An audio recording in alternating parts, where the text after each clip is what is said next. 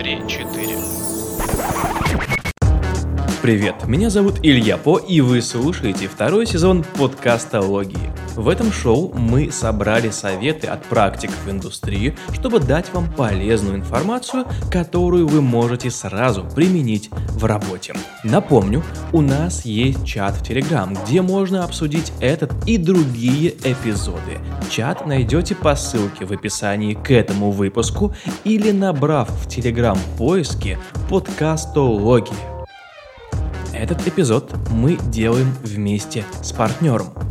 Mave – это новая бесплатная и безлимитная платформа для подкастеров. Одна учетная запись позволяет размещать сколько угодно подкастов.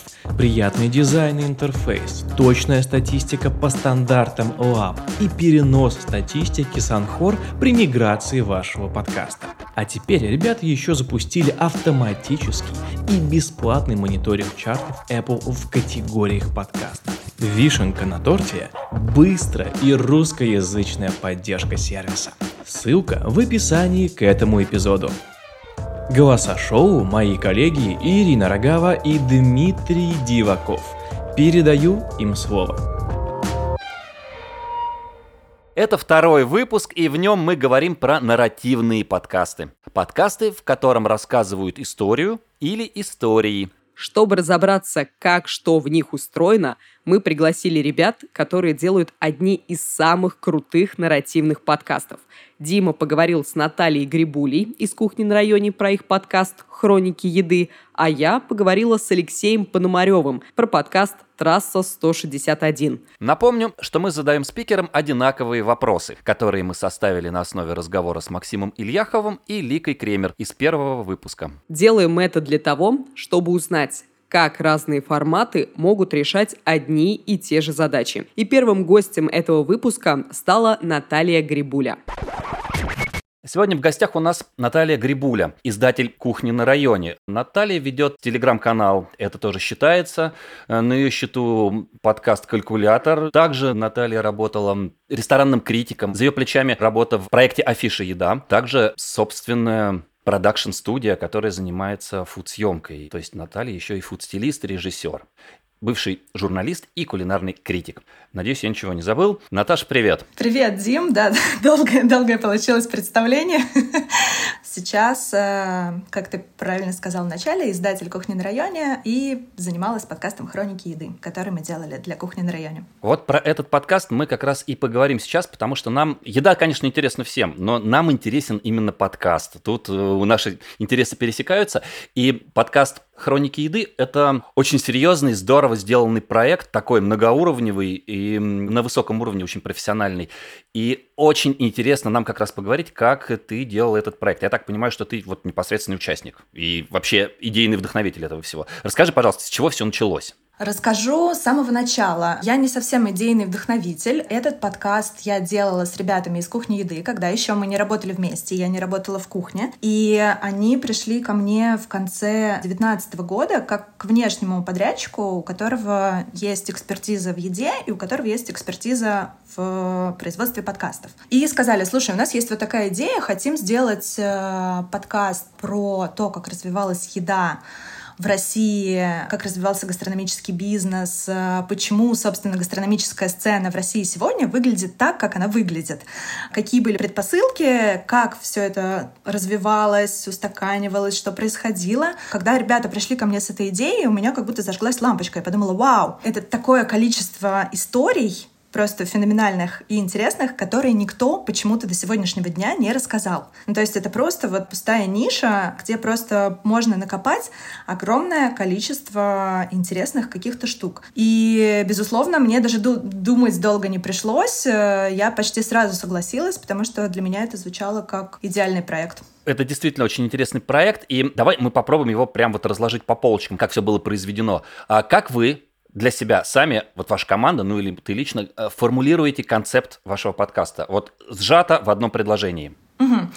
Но это просто. «Хроники еды» — это исторический подкаст о еде в России в 90-х и нулевых. Чтобы быть еще более точной, наверное, то э, вот слово подкаст в этом описании можно, в принципе, заменить на слово радиоспектакль. Почему? Потому что это истории, которые два ведущих рассказывают по ролям, по сути. Плюс в этом подкасте довольно сложная работа со звуком была, и нам очень важно было добиться ощущения исторической достоверности. Ощущение исторической достоверности в том числе можно добиться с помощью звука. Звукорежиссер этого проекта очень кропотливо работал с архивами, мы записывали специально звуки для каждого эпизода, искали их, искали какую-то старую рекламу.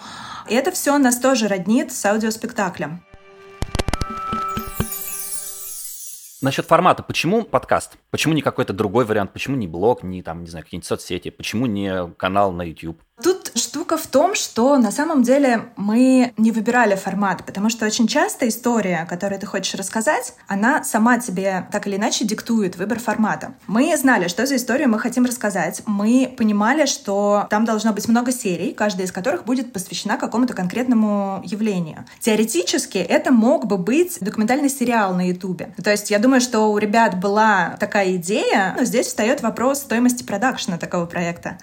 И был более дешевый в производстве вариант — это подкаст. Плюс важно то, что в 2020 году в России случился бум подкастов, наконец добрался до нас, и запустилось огромное количество очень интересных проектов, очень качественно сделанных проектов. И нам с кухней на районе хотелось поэкспериментировать вот с этим новым форматом имиджевых проектов. И это была полностью неисследованная территория. Для кухни на районе нам интересно было попробовать. Мы вообще как бы любим эксперименты, и появляется что-то новое, это всегда сигнал о том, что класс, пойдемте туда и попробуем сделать это сами. Какую задачу вы перед собой ставили? Задачу именно по подкасту. Э, задачу мы перед собой э, ставили такую. Нам важно было очень создать экспертный имидж для бренда. Поскольку кухня на районе работает в сфере еды, и хорошо, если наши клиенты видят, ребята разбираются в гастрономии, любят ее, им интересно покопаться, исследовать как бы все, что происходило до них. Для этого мы решили общаться с нашей аудиторией через полезный и интересный контент именно для аудитории, да, рассказывать те истории, которые интересны для аудитории. Потому что подкаст, в принципе, это способ, как какого-то близкого, доверительного диалога со своей аудиторией. Это довольно интимная штука. То есть подкаст э, требует э, такого вдумчивого слушания,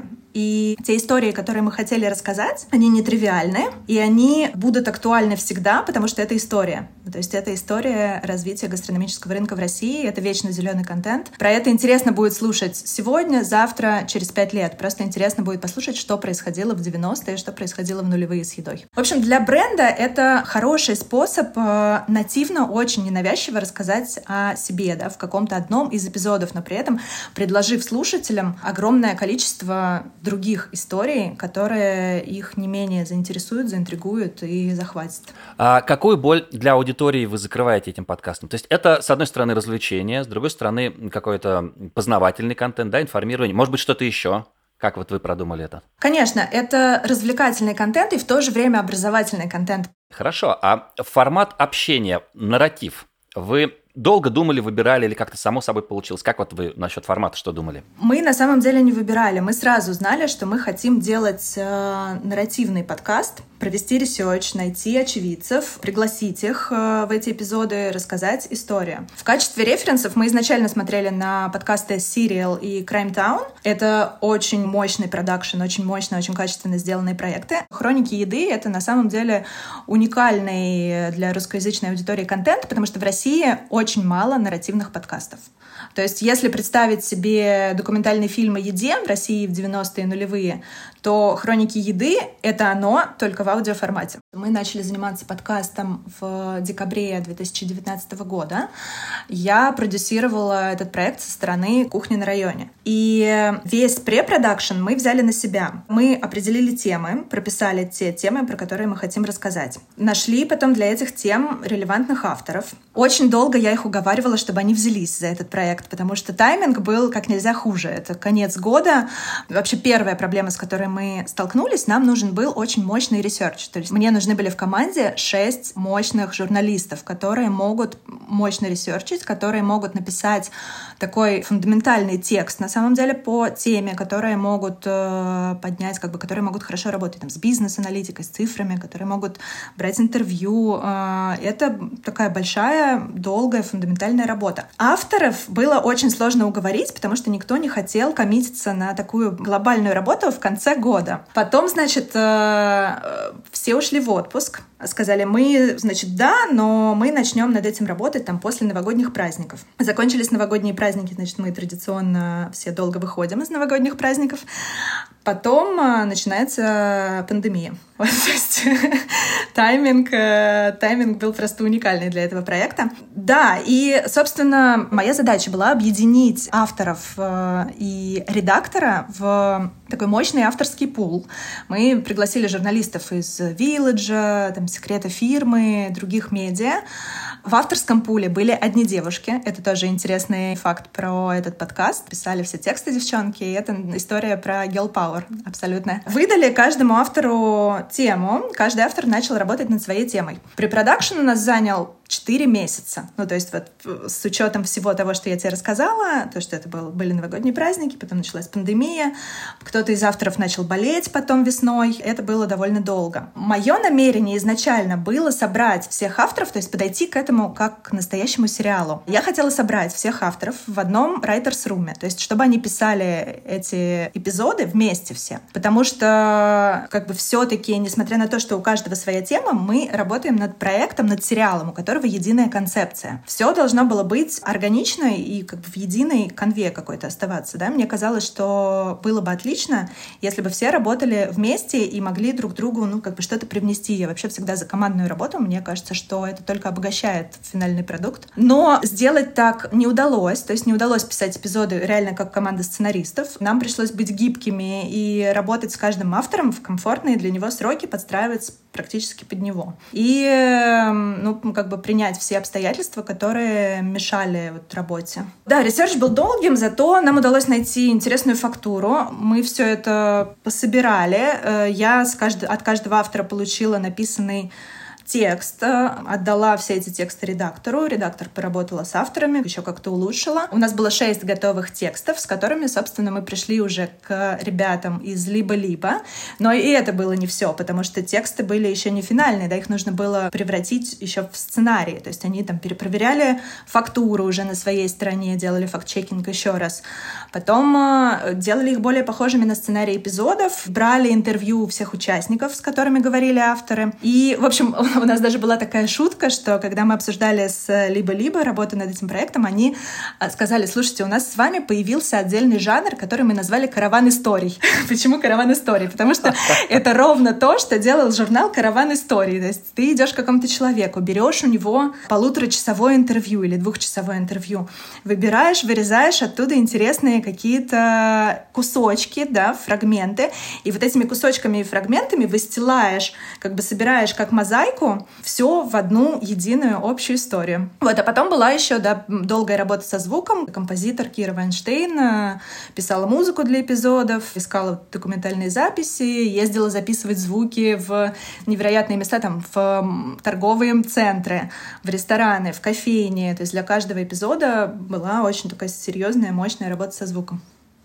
Это все влияет на конечный результат, и это видно, какая колоссальная работа проведена, потому что ну, ну, подкаст на серьезном уровне сделан, он прям немножечко так подтолкнул уровень нарративного подкаста на, на новые высоты. Дима, спасибо. Мне, ты не поверишь, мне вот это слушать просто бальзам на душу. Я считаю, что мы сделали все правильно, и у нас просто не было другого варианта, как сделать это на высоте. По времени понятно, сложный продакшн. Серьезные ли это финансовые затраты? Насколько уместно об этом говорить, конечно, если скажешь. Уместно об этом говорить. Более того, я эту цифру уже озвучивала в паблике. Скажу тебе так, у нас было 1 миллион рублей 17 человек в команде с обеих сторон, с нашей стороны и со стороны либо-либо, и 9 месяцев работы.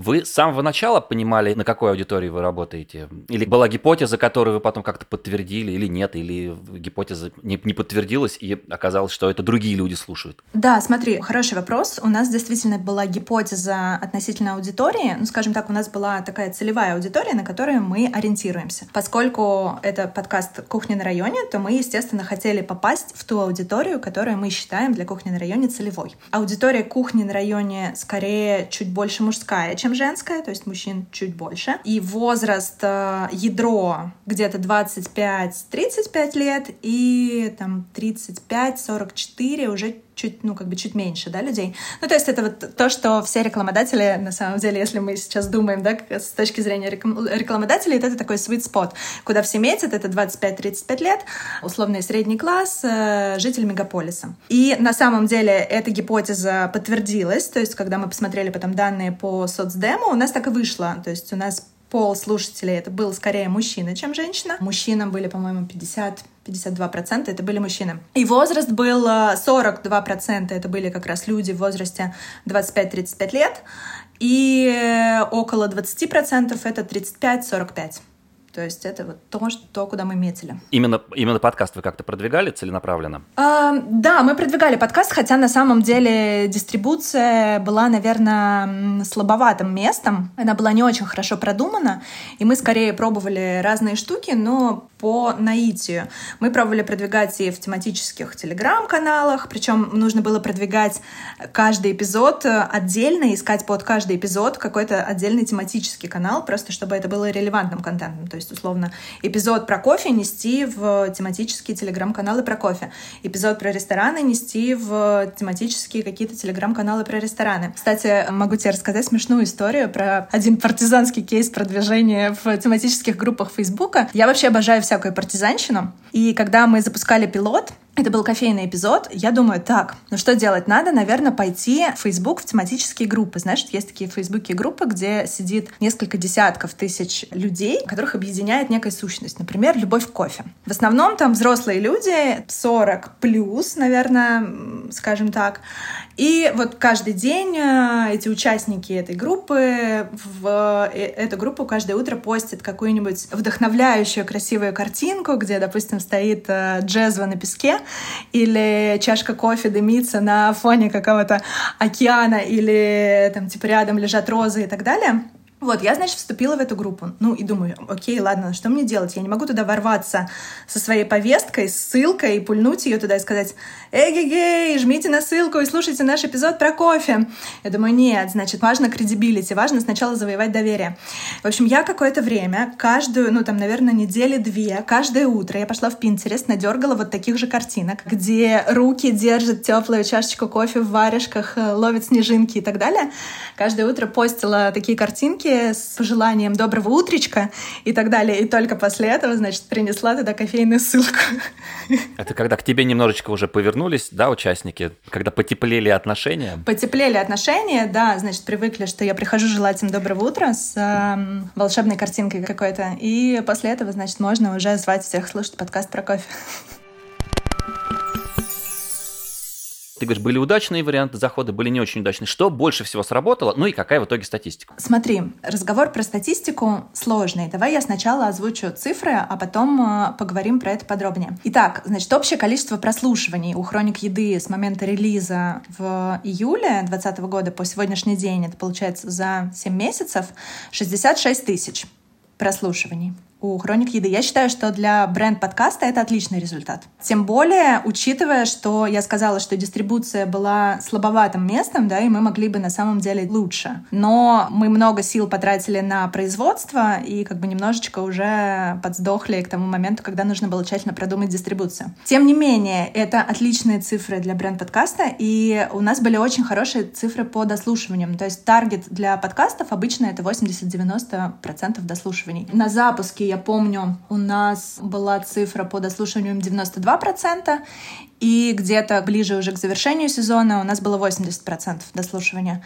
То есть это говорит скорее да, о качестве контента, то, что людям было легко слушать, они не, не отваливались где-то там через 5 минут, да, просто раздражаясь на то, что плохой звук, плохие голоса, плохо записано, плохо рассказана история и так далее. Вот, теперь углубляюсь в разговор про статистику. Дело в том, что, несмотря на то, что рынок подкастов в России довольно бурно и активно развивается, статистика все еще остается несовершенным местом, которому еще нужно большой путь проделать. В тот момент, когда у нас э, выходили хроники еды, Яндекс Музыка на тот момент нельзя было в реальном времени эту статистику смотреть. То есть она просто присылала тебе отчет в Excel, да, в табличке в Excel. В тот момент у нас было уже медиа, где был очень совершенный как бы технологический продукт, который нам позволяет следить за редакционной всей аналитикой, получать все цифры, получать много разных цифр, аккумулировать их, анализировать.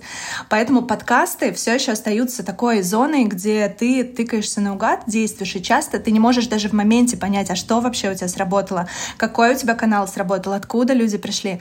Поэтому, к сожалению, статистике предстоит еще серьезно развиваться. К сожалению, ты не можешь просто в моменте понять, что сработало хорошо, что сработало не очень хорошо, потому что мы получали эти цифры только спустя месяц и могли видеть просто, как э, перформил продукт в течение месяца.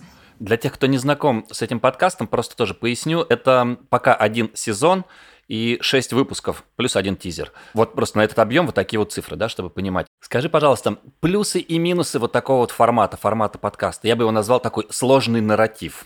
Чем он хорош и в чем проблемы работы с ним? Ну, я думаю, что мы уже частично проблемы, наверное, затронули. Во-первых, это было чертовски долго. 9 месяцев. Это феноменально долго для какого-то контентного проекта. Поэтому неудивительно, наверное, что я к этому проекту отношусь как к ребенку. 9 месяцев все-таки.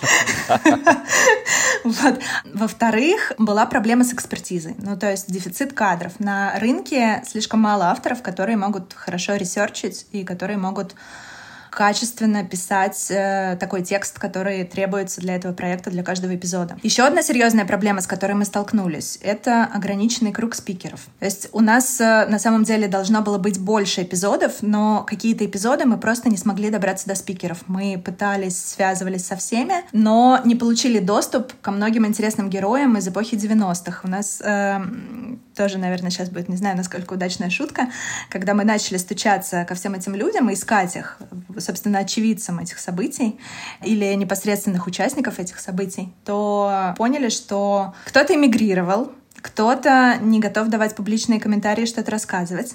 Кто-то сидит в тюрьме, кто-то уже мертв. То есть, э, когда ты делаешь что-то про 90-е, нужно понимать, что проблема будет со спикерами и с героями. Примеры любимых подкастов может быть, на которые ориентировались, может быть, которые просто нравятся. Твои. Два-три. Мои лично? Или все-таки ориентиры для, для хроник еды? Давай так, и те, и те ориентиры для хроники еды, то, что вы взяли за какой-то, может быть, ну такой вот пример, да, удачный, это раз. И два, да, твои личные. А, ну, смотри, для хроник еды у нас было два референса, два ориентира. Это Serial и Crime Town, я уже их называла. Это, это вот прямо то, на что мы смотрели, то, о чем мы думали, то, с чем мы пришли к нашему партнеру, к студии «Либо-либо». Если говорить о моих любимых подкастах, то я вообще, в принципе, люблю подкасты. Вот я, например, фанат подкаста A16Z. Это, на самом деле, что интересно, тоже бренд-подкаст. Его делает венчурный фонд Андерсон Хоровиц. Э, это разговорный подкаст. В каждом эпизоде там говорят про то, как какие-то инновации, технологии, какие-то явления изменят наше будущее, как они повлияют на то, как мы живем, работаем, отдыхаем, делаем какие-то определенные штуки. Мне, в принципе, интересна эта тема. Но на самом деле я могу послушать вообще любой подкаст, если мне интересен гость, и у него есть интересная история, потому что, как ты правильно сказал, отправная точка любого подкаста — это классная история.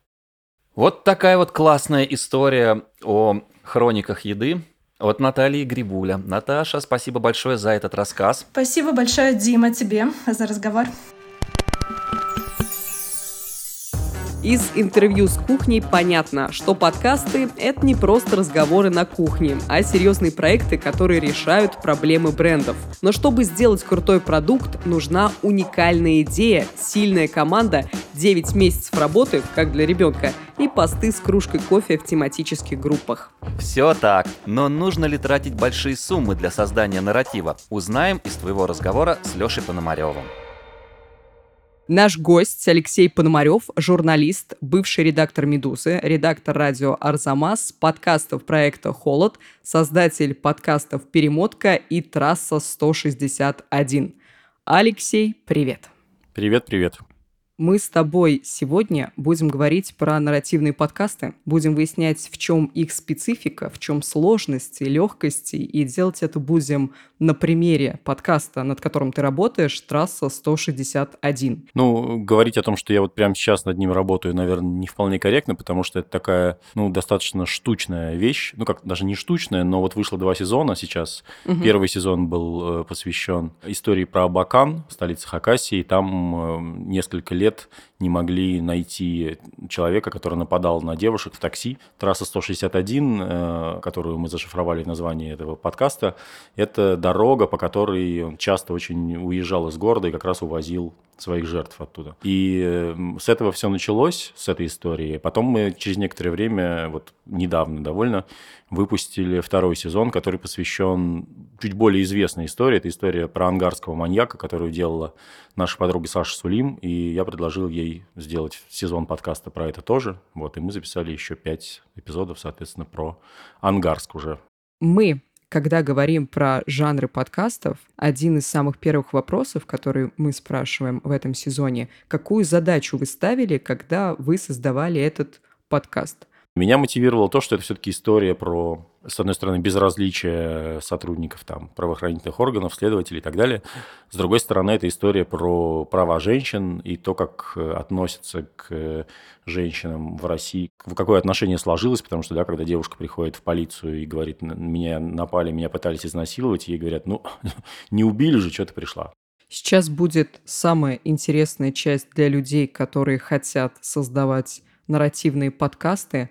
Расскажи, пожалуйста, как вы их делаете. Понятное дело, что в нарративных подкастах это история, и в каждом выпуске, например, могут отдельные истории быть. В вашем случае одна история на весь сезон. То есть мы можем сказать, что у вас в сезоне один сюжет, а каждый выпуск это такой подсюжетик. Да, ты совершенно верно говоришь для нас было очень важно, как раз именно в связи с подкастом. Мы все-таки хотели сделать, при том, что мы рассказываем, действительно, это документальная история, и мы ничего не притягиваем за уши и не приукрашиваем. Но нам важно было, чтобы люди это послушали целиком, да, чтобы это как бы держало повествование. И поэтому внутри каждого эпизода есть некий свой поворот, да, есть какая-то штука, которая цепляет внутри. И ну, в конце мы старались сделать, ну, конечно, это не совсем сериальные такие, типа классические клиффхенгеры, да, но все равно какие-то интригующие штуки в конце вешать, чтобы человек хотел послушать следующий эпизод, чтобы, ну, как бы такое сериальное ощущение все-таки немножко было.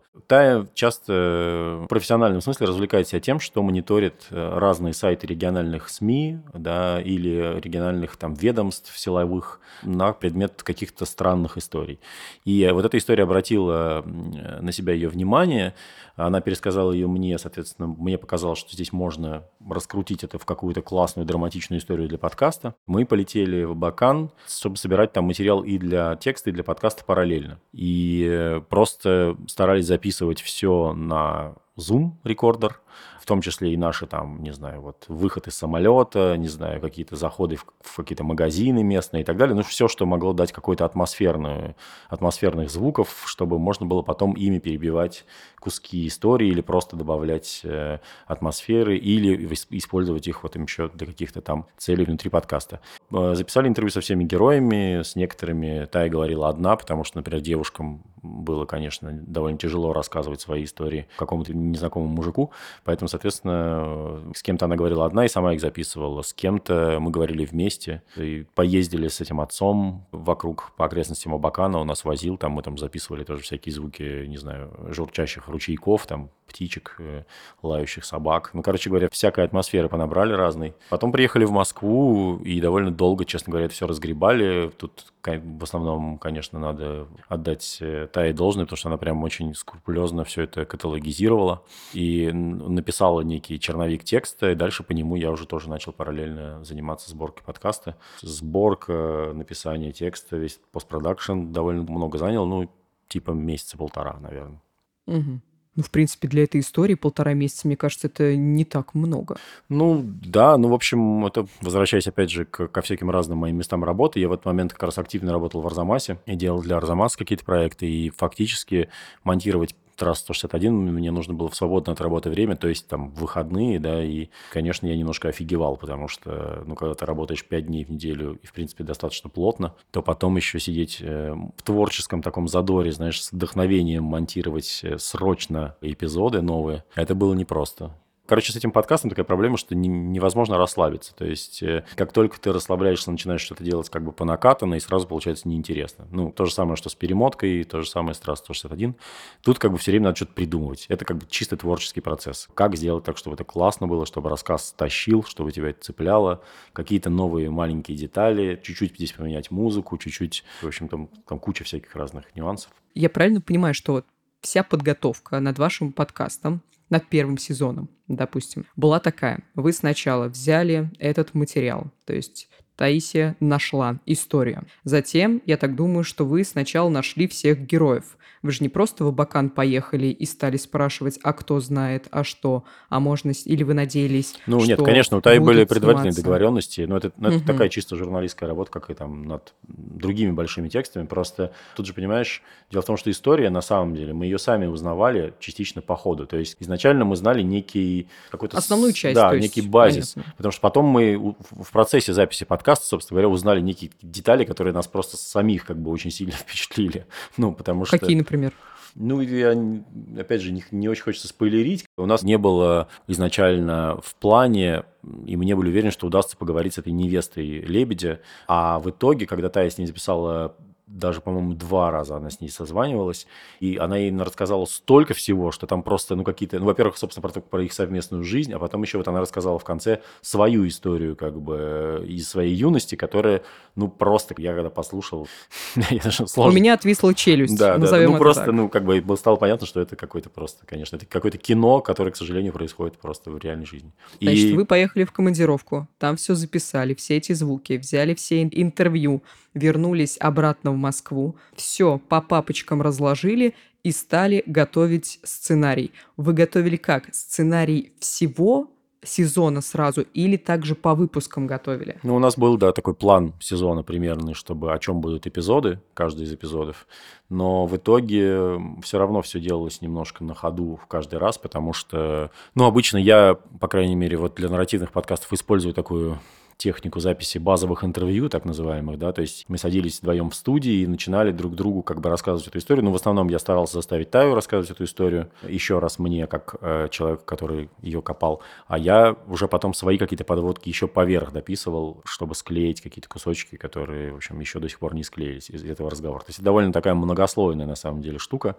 Сценарий, к сожалению, у меня не получается писать сценарий весь вот как это реально делается в кино, там, я не знаю, или в Ютубе, и вообще у профессиональных э, там фильммейкеров, и не знаю, как, как насчет всех западных крутых подкастеров.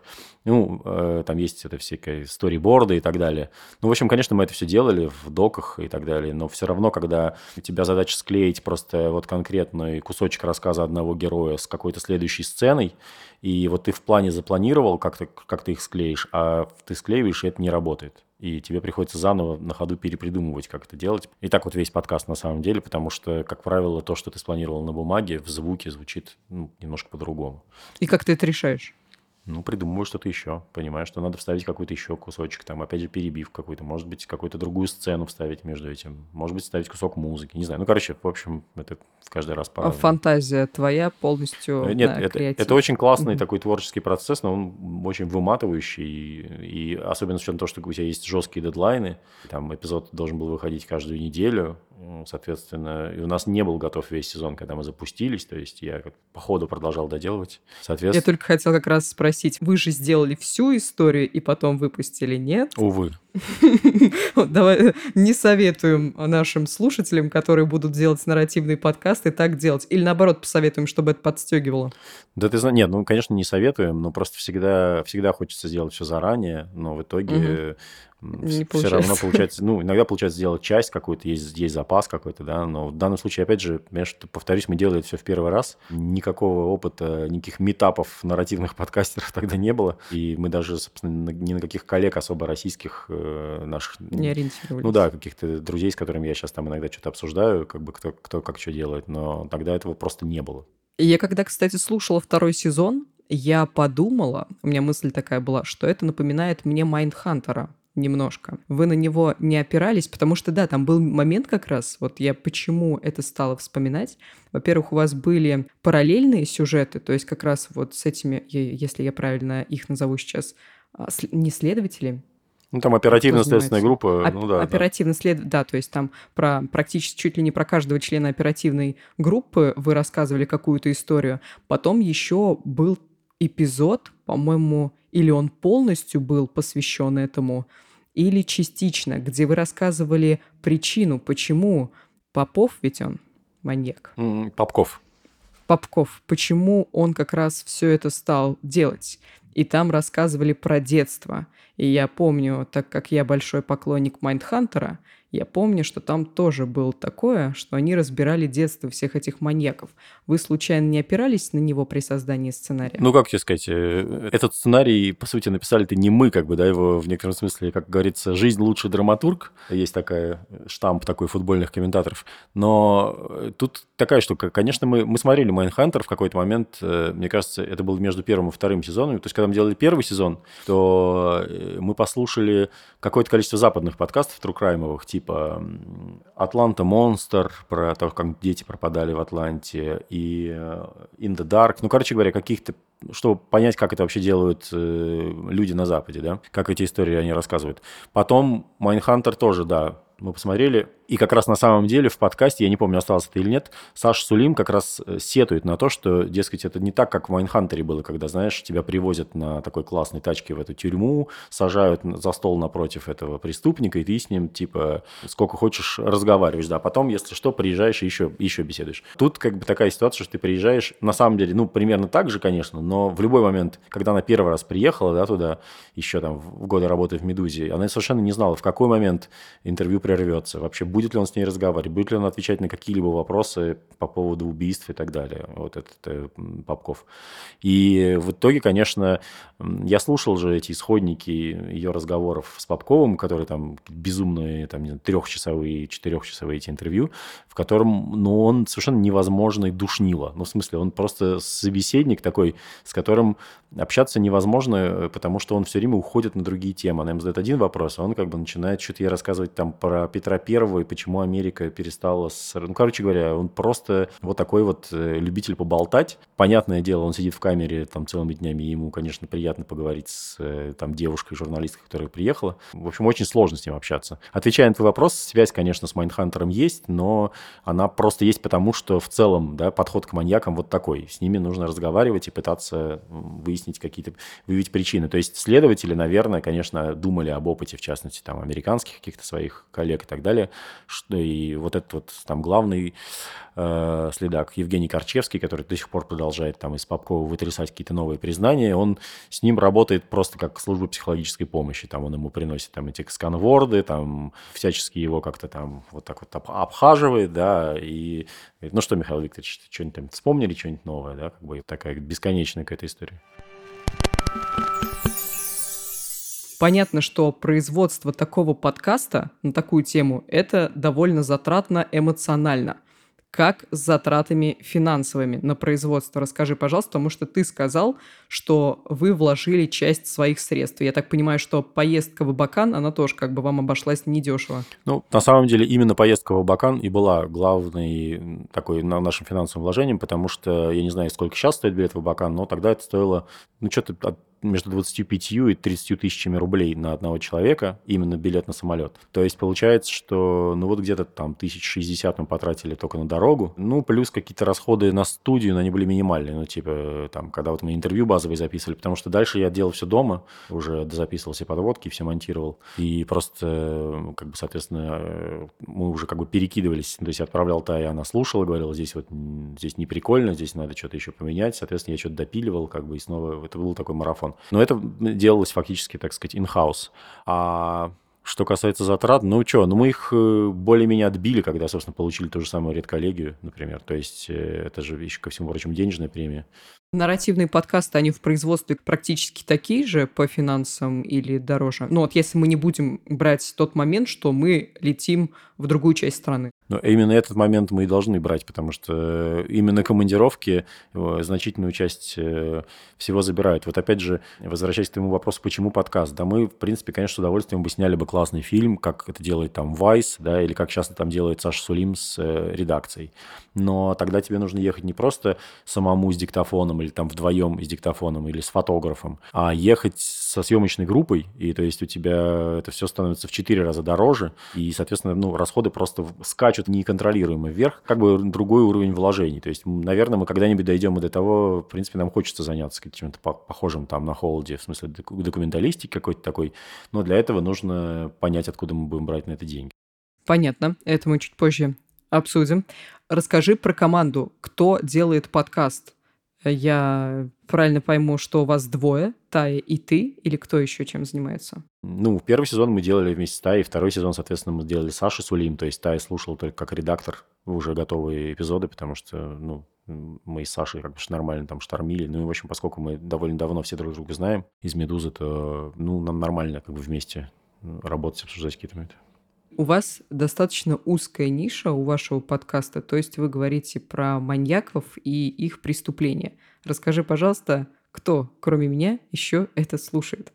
Какая аудитория у вашего подкаста? Я знаю про аудиторию холода, аудиторию трассы но ну, там никаких специальных специфических цифр нет. Что касается статистики именно трасс 161, то там очень хороший в iTunes показатель дослушиваемости. То есть э, такая важная для нас, это было, конечно, важным таким положительным сигналом, потому что там видно, что больше всего людей отваливается на первом эпизоде. То есть не всем это просто заходит в целом. А те, кто уже послушал первый эпизод, там дальше у остальных, следующих, соответственно, там четырех серий, у них дослушиваемость типа больше там 90%. Ну, то есть люди практически все слушают целиком. Это вообще довольно круто, да, потому что в среднем, насколько я знаю, да, поскольку я с разными подкастами работал, и с разговорными, и с нарративными, то обычно там дослушиваемость, типа, не знаю, там 60-70%. И то это уже хорошо, если 60-70. Но у вас, возможно, вы не перебарщиваете со временем выпуска то есть с продолжительностью выпуска. Ну, это не всегда. 30-35 минут где-то. Да, да, но мы стараемся. На самом деле, второй сезон мы как раз хотели, чтобы выпуски были компактные.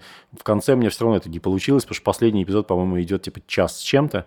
Ну, потому что нужно было либо его разбивать на два. Там у нас дело в том, что, опять же, кстати, к вопросу про деньги, да, второй сезон мы же делали вместе со Storytel, они нам дали на него денег. И, соответственно, у нас была конкретная договоренность по количеству эпизодов, и сначала это все вышло на Storytel, а потом уже вышло у нас. И поэтому вот у нас было понятно, что мы делаем 5 серий точно, и как бы шестой не будет. ну, точнее, у нас была бонусная шестая серия там для подписчиков Storytel, но это даже не имеет отношения, по сути, к самой истории, а это про сериал «Хороший человек», который они там пиарили со своей стороны. И вот, поэтому тут, к сожалению, да, у меня тайминг поплыл в конце. Но это уже такие, как сказать, мелочи творческие. Расскажи, пожалуйста, ты вот сказал, что к вам все новая и новая аудитория приходит. А как она приходит? Только из-за крутого контента или вы как-то ее привлекаете? То есть у вас каналы, какие-то схемы дистрибуции есть? Ну, схемы, конечно, какие-то есть, э, но специально... И мы их придерживаемся? Да-да-да, ну просто, ну какие схемы дистрибуции? Стандартные медиа схемы дистрибуции. Facebook, Twitter, Instagram, Apple подкасты. Естественно, это уже такая, как сказать, учебник подкастера для младшей школы. Надо отправлять заявки на продвижение. Ну, мы стараемся поддерживать хорошие отношения там с Яндексом, с, э, ну, с Apple непонятно, с кем там поддерживать отношения, только как бы по почте. Э, соответственно, как-то стараемся себя продвигать, если есть такая возможность, ну, и там где-то как-то подсветиться. И что это продвижение вам приносит? Что по цифрам у вас? Сколько прослушиваний за неделю, месяц для одного выпуска? С хостинга там в среднем порядка 20 тысяч. Есть эпизоды, которые больше, есть которые чуть меньше. Плюс они еще и продолжают прирастать, то есть у самых вот этих первых, у первого сезона у него уже там, соответственно, больше, и это продолжает как-то ползти более-менее вверх, что люди дослушивают и слушают дальше. Ты считаешь, что нарративных подкастов сейчас в России в русском сегменте не так много, и, в принципе, чтобы добиться хороших прослушиваний, хороших цифр, нужно сделать просто крутой контент, взять интересную историю. Ну, понимаешь, вот есть вообще какие-то несоизмеримые величины. Вот можно сделать э, фильм в Ютубе, и он соберет несколько миллионов просмотров, если у тебя классный канал. Ну, типа как в случае с редакцией и Саша Сулим. Аудитория подкастов ограничена, поэтому даже если это вот хит, если это бомба, ну, ты не перевалишь за 100 тысяч, а если ты перевалил, перевалил за 100 тысяч, у нас такое тоже в «Медузе» было, но, скорее всего, это исключение из правил. Ну, то есть это реально что-то где-то попало в Яндекс Дзен, так что, короче говоря, вот попер трафоний на этот конкретный выпуск. Потому что, в принципе, ну, очень редко кто набирает такие большие цифры. Я думаю, что мы с нашими вот этими там меньше 30 тысяч на эпизод, ну, окей, потому что на самом деле все в среднем так и набирают. Ну, то есть, как бы, если понятное дело, что там, условно говоря, какой-нибудь, вот, например, мои друзья делают разговорный подкаст, это разве секс? Конечно, он набирает больше, в среднем там, типа, у них, по-моему, 35-40 тысяч на выпуск. Ну, потому что подкаст со словом «секс» в заголовке, как бы, и он разговорный. Естественно, привлекает простой, внимание. как бы, ну да, ну совершенно неудивительно, что у него аудитория будет больше. Это не, не в смысле, что он плохой, а наш хороший, а просто в смысле, что есть разные, разные продукты. Один чуть более для более широкой аудитории, другой чуть более специфический, такой требующего погружения, концентрации и так далее. Вот. Как раз про аудиторию. Угу. Расскажи, пожалуйста, как вы с ней работаете? Я знаю, когда я слушала каждом выпуске вы говорите, что можно вас поддержать на Патреоне. По поводу Патреона, к сожалению, это вообще now it's official. Мы даже подписали где-то в соцсетях. К сожалению, там произошла такая ситуация дурацкая, что у Таиш был в какой-то момент обыск, про это тоже было, и у нее изъяли компьютер, и она потеряла доступ к Патреону холода. И поэтому, соответственно, сейчас, ну, Patreon, он есть, но он, по сути, не дееспособен. Ну, у нас новые какие-то уже там ссылки висят на сайте там для донатов, и на самом деле нам неплохо накидывают читатели. И, э, ну а что, какие еще? Вот в смысле фидбэка, взаимодействия с аудиторией, был очень классный момент, когда нам пришло письмо, некая женщина написала письмо о том, что она вот я только сейчас послушала подкаст, и я поняла, что я тоже сталкивался с этим чуваком, ну, типа, что она есть, ехала тоже с ним в машине, но он э, как-то приставал к ней, но, кажется, в общем, она вовремя э, как-то из этого смогла вылезти, вырваться, короче, куда-то. И... Ну, в общем, есть такие моменты, знаешь, которые берут в этом смысле за душу, то есть ты немножко офигеваешь, когда тебе вдруг приходит очередное документальное подтверждение как бы твоей работы, хотя это уже там тоже было спустя год после выхода, по-моему, трассы. Я фанат историй про маньяков, как я уже сказала. Естественно, я ваш подкаст послушала, и рекламы я в нем не нашла. Расскажи, пожалуйста, как вы на подкасте зарабатываете? Второй сезон «Трасс 161» мы сделали в партнерстве с, со Storytel. Ну, там так получилось, что просто параллельно компания «Старт», такой сервис, э, медиа-кинотеатр, да, там как называется, онлайн-кинотеатр, который делают сами сериалы и всякое такое, решили снять сериал «Хороший человек» по мотивам истории ангарского маньяка. Они решили, в частности, подсветить его тем, что вот запартнериться с людьми, которые делают классные подкасты, а именно с нами. Вышли на Сашу Сулим, которая, соответственно, книжку писала в этот момент. И мы с ними как-то предварительно договорились, потом они привлекли Storytel, и, соответственно, получилось так, что вот нам Storytel дал денег, сколько сказать не могу. Ладненько, не ну, надо. Нормально, нормально. Ну, в смысле, хватило на а, производство и вам как бы на зарплату. Ну да, на самом деле нам хватило даже скорее не, не столько на зарплату, сколько на какие-то другие проекты, которые мы не знали, откуда взять на них деньги. Конечно, если мы будем делать третий сезон, мы, конечно же, его кому-то продадим. Ну, потому что мы понимаем, что это для нас хороший такой классный имиджевый продукт, который наверняка будет слушать все равно, поскольку все понимают, что мы все-таки, я сам надеюсь, что мы не сделаем как какой-то фигни, вот, а все равно будем делать какую-то классную вещь, даже если это там не будет напрямую про маньяка или про что-то такое. Вот, но, короче говоря, в смысле, что есть некая такая гарантия качества. Вот Холод делает, типа, классные подкасты, и мы, соответственно, конечно, от раз 161 это наш прям флагман-флагман, поэтому, конечно, хочется на нем зарабатывать деньги. Давай тогда заключительный вопрос. Расскажи, пожалуйста, два отрицательных момента в работе над нарративным подкастом и два положительных, если можешь.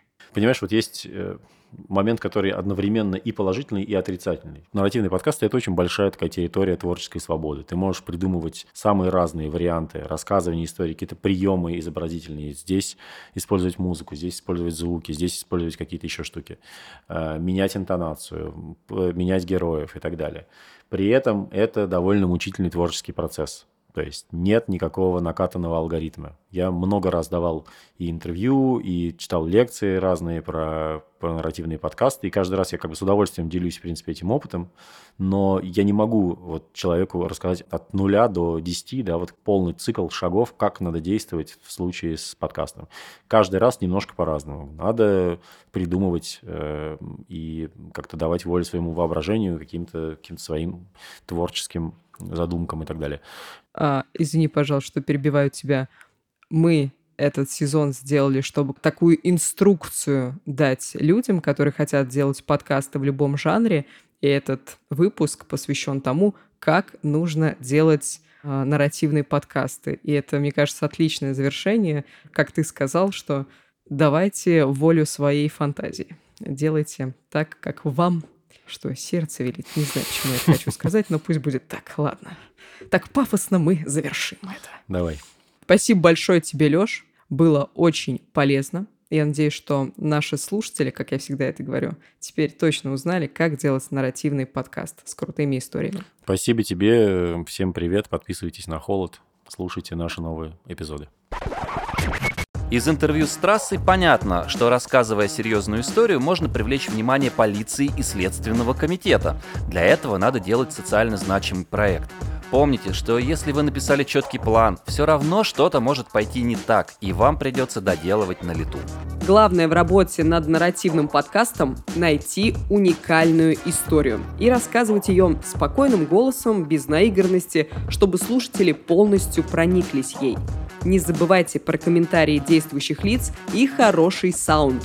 Это сделает нарративную историю вовлекающей и привлечет партнеров. Обобщая, можно выделить два основных пункта. Пока еще наблюдается недостаток таких проектов, и спрос на подобные истории достаточно высок. Второй момент – это сложные и ресурсоемкие проекты. Довольно долгая подготовительная работа, но зато такой неописуемый восторг на выходе. Друзья, наш вам лайк и ждем новые нарративные подкасты. Подписывайтесь на подкаст в Яндекс Музыке, Apple подкастах или Кастбоксе, чтобы не пропустить следующие выпуски. И напомню, у нас есть чат в Телеграм, где можно обсудить этот и другие эпизоды. Чат найдете по ссылке в описании или набрав в Телеграм-поиске подкастология. Над выпуском работали ведущие Ирина Рогава и Дмитрий Диваков, звукорежиссер Кирилл Винницкий, редактор Михаил Хайми, автор идеи Илья По.